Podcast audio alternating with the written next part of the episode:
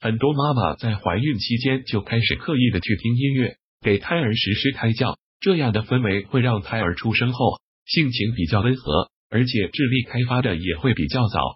那么孩子出生后是否还需要听音乐呢？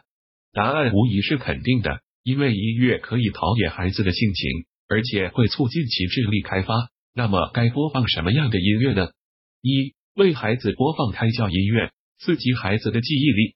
宝爸宝妈们，加我微信可以免费咨询育儿相关问题。我在朋友圈还会不定期赠送母婴用品和儿童玩具。微信号：一四二二五八一四三零。再说一遍，微信号：一四二二五八一四三零。记住了吗？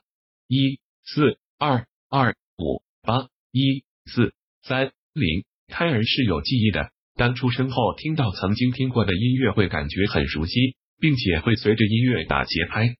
父母可以在孩子洗澡、穿衣、睡觉前播放一些熟悉的曲子，让孩子恢复记忆，然后逐渐增加新的曲目，反复播放或哼唱，这样让孩子在不断熟悉中获得记忆，刺激大脑发育。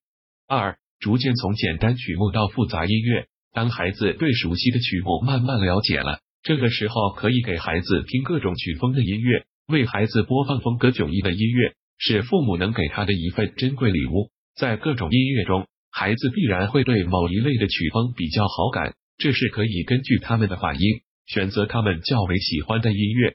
例如，莫扎特可能比莫特利克鲁的音乐更能为孩子接受，这是由于音乐的谱写往往与脑结构形式相联系，经典音乐就与脑电波十分吻合。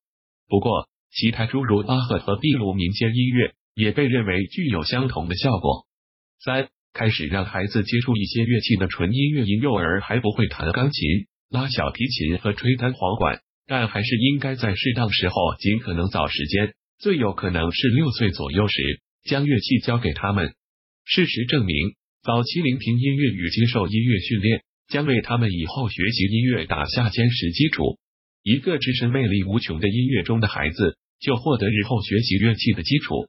南卡罗来纳大学教授埃德温·伊戈登发现，婴儿接受的音乐熏陶，如果时间和顺序安排得当的话，将会培养起孩子的音乐才能。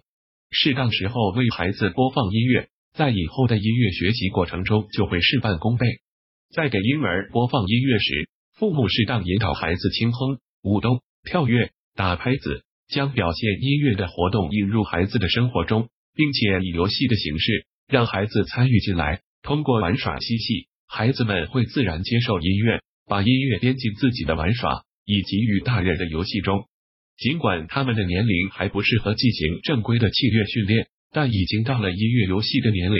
所以，请广泛的给孩子们听音乐、唱歌、跳舞、吹口哨和哼小曲吧。